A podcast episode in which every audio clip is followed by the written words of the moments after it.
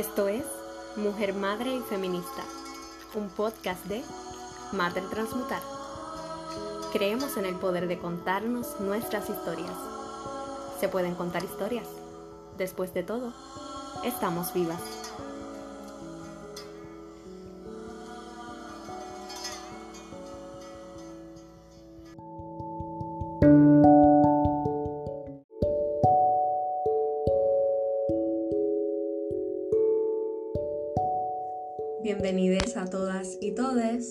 Qué bueno estar por acá otra vez. Esta vez vengo súper contenta y bien emocionada de poder compartirles un escrito de la doctora Irma Torres Rivera, que ha estado trabajando recientemente con su página blog. Se llama Además de ser psicóloga.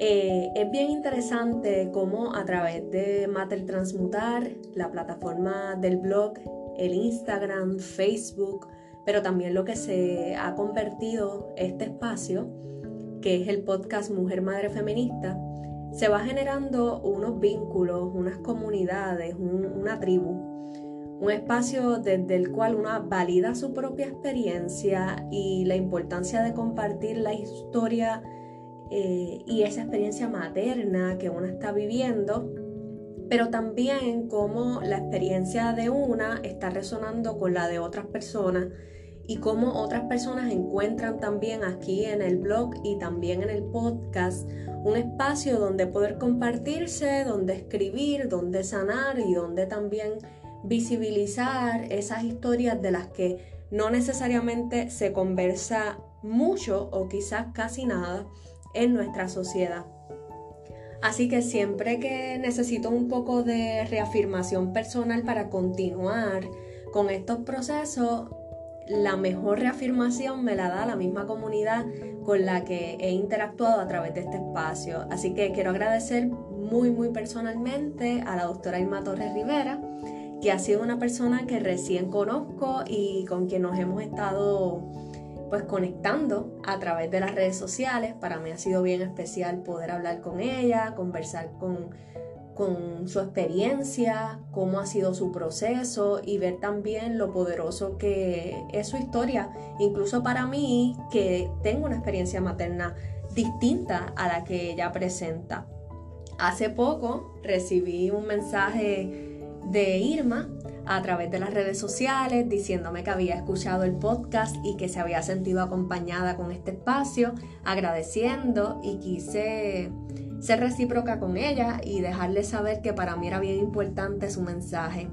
Y a su vez decidí leer su, su página blog y conecté muchísimo con su historia, pero además de eso me conmovió muchísimo pensando en el contexto en el que estamos viviendo como país en Puerto Rico con el tema del derecho a la reproducción, pero también y a la conciencia de una reproducción necesaria desde un, aspecto político, eh, pero también ese derecho a decidir no ser madres y al aborto.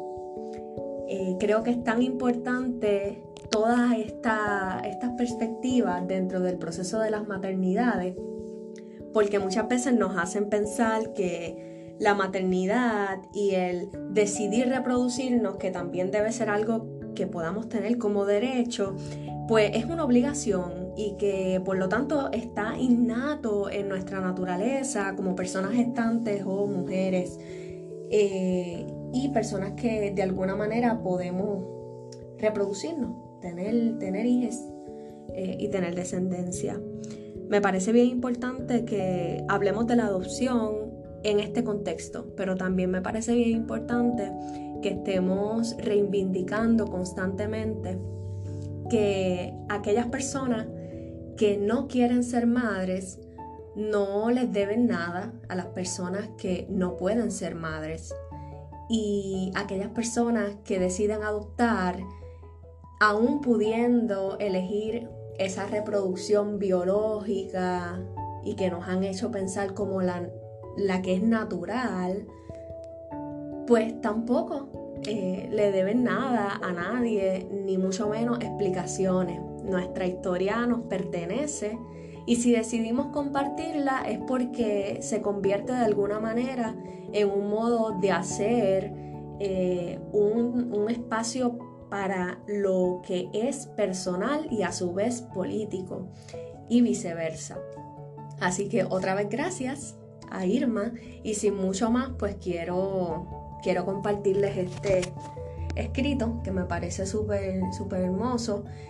Eh, se llama Decidí maternar desde la adopción y comienza diciendo, algunas personas me han preguntado de forma directa y otras personas de forma indirecta, pero la curiosidad siempre está presente.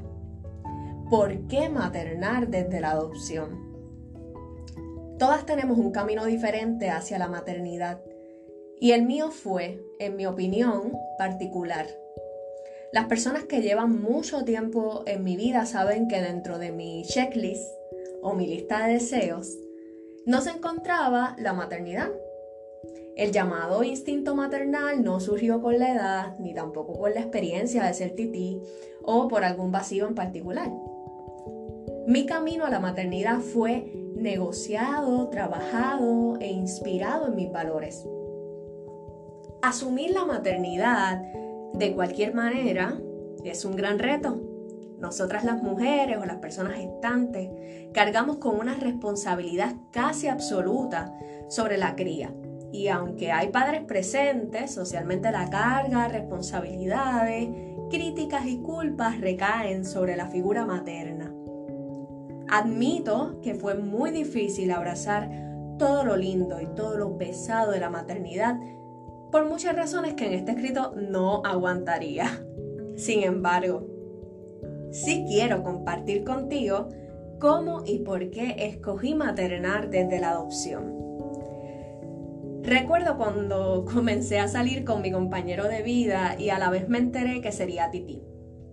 Le dije que no quería ser madre y la única manera de asumir esa responsabilidad es que a mis hermanos les pase algo y asuma la crianza de mis sobrinos. Varios años después, ya siendo una familia de dos, en el aeropuerto de Panamá surgió el comentario de parte de mi pareja de lo chulo que sería tener otra personita con quien compartir nuestras aventuras.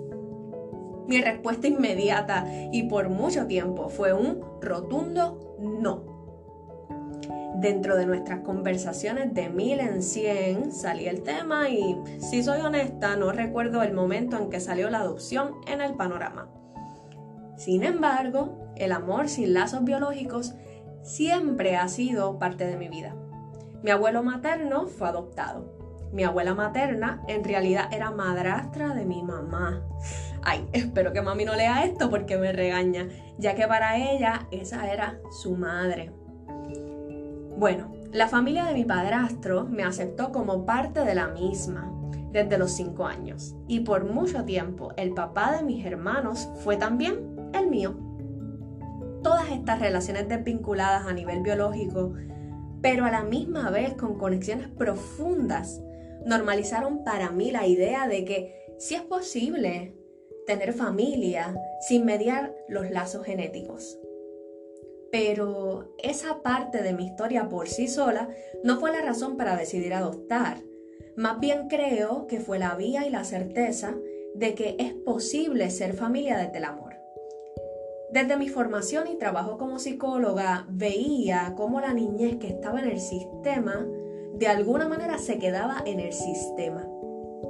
Cómo esas historias de trauma no culminaron a los 18 y los caminos se iban complicando cada vez más.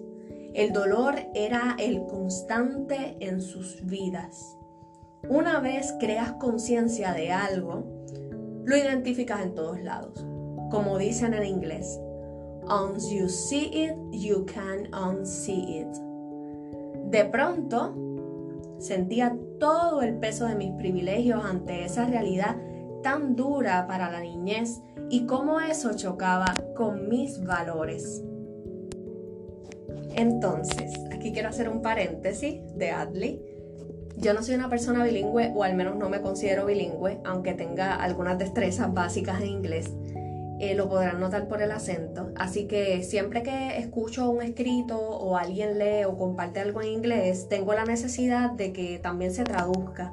Así que considerando eso, pues esa frase que acabo de decir lo que significa es que una vez que lo ves, no puedes dejar de verlo. Y así pues voy a continuar. De pronto sentía todo el peso de mis privilegios ante esa realidad tan dura para la niñez y cómo eso chocaba con mis valores. Los valores. Si nunca has escuchado ese concepto, se refiere a esas cosas que son súper importantes para ti y que guían e inspiran tus metas, decisiones de vida y visión de mundo. Son cosas que no se logran como tal, porque son un proceso continuo que impacta cada área de tu vida, tus decisiones y tus acciones de forma constante. Uno de mis valores es la solidaridad y con ese valor el sentido de justicia. Desde esos valores he hecho muchas cosas, algunas de ellas incómodas en el momento, pero llenas de, significado y satisfacción de haber actuado en coherencia con mis valores. Ser solidaria y justa me ha llevado a reflexionar sobre mis privilegios y cómo me quiero relacionar con ellos. Entonces la combinación de conversaciones esporádicas con mi compañero, mi historia de vida y el deseo de cambiar el mundo me dije a mí misma, estoy dispuesta a ser mamá, pero únicamente desde la adopción. Así que fue una combinación de elementos lo que despertó mi deseo de maternar. Incluso recuerdo que cuando tenía experiencias hermosas con mis sobrinos, me entristecía, me entristecía pensar que mi hija ya nació y quizás lo está pasando mal. Genuinamente me dolía pensar en toda la niñez que no tenía esas oportunidades que mis sobrinos tenían de ser amados incondicionalmente y pertenecer a una familia. Al final del día, el proceso me llevó a desear ser madre, pero lo más importante no era yo ser mamá, era el por qué ser mamá.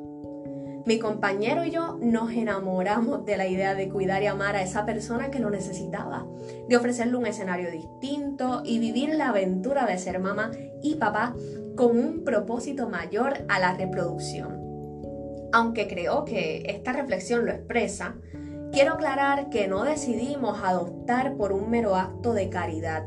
No se trata de eso. Adoptar es mucho más. En mi caso, el valor de la solidaridad inspiró el camino para desear ser madre. Tuvimos muchas conversaciones, reflexiones y hasta procesos terapéuticos que nos acompañaron en el abrazar e integrar ese nuevo aspecto de nuestra vida y nuestra relación de pareja. Decidimos que queríamos amar, cuidar y apoyar a una personita que ya estaba en este mundo, acompañarle a que alcanzara su máximo potencial y pudiera experimentar el calor de una familia para siempre. Sabía que era totalmente posible amar a alguien que no saliera de mí, de nosotros. Sabía que no necesitaba ese vínculo biológico para querer lo mejor para esa persona. En las reflexiones con mi compañero y en las negociaciones sobre esta decisión, la conclusión fue que estaba dispuesta a asumir lo lindo y lo pesado de la maternidad, porque puede que desde ese esfuerzo logremos cambiar el contexto y la realidad de una personita. Pensar que nuestra decisión pudiera tener un impacto positivo para alguien más fue el motor para decidir que escogiéramos maternar desde la adopción. Y este escrito culmina con una nota para JJ. Espero estar diciéndolo bien, Irma. Y esta nota me pareció súper especial y quiero compartirla porque me parece bien importante para el escrito. Dice, ahora, mientras escribo esto, solo tienes siete años y apenas llevas nueve meses con nosotros. Sé que ahora no vas a leer el blog de mamá, o quizás nunca lo leas, pero si algún día lo haces, Quiero que sepas que fuiste un niño muy deseado y eres muy amado. Te esperamos mucho tiempo y no me arrepiento de escoger maternar. Me imagino que cuando leas esto ya tendrás edad para entender muchas cosas, incluyendo que no haber deseado siempre ser mamá no hace menos especial el deseo que me llevó a conocernos. Me siento honrada que me escogieras como mamá. Te amo. Muchas gracias por escuchar.